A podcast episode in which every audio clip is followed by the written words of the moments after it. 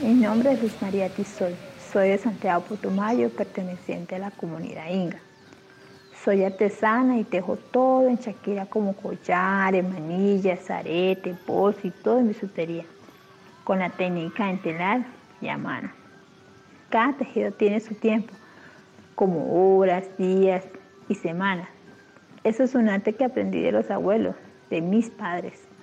Tengo una experiencia más de 10 años.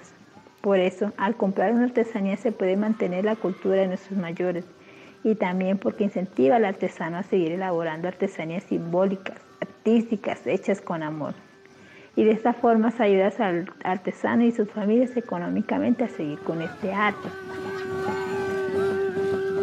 Este oficio ha sido muy importante en mi vida, ya que de esta manera hacemos conocer al mundo nuestras raíces, nuestra cultura, nuestro mensaje a través del escrito del Chumbe Inga y la oportunidad y la dicha de enseñar a nuevas generaciones.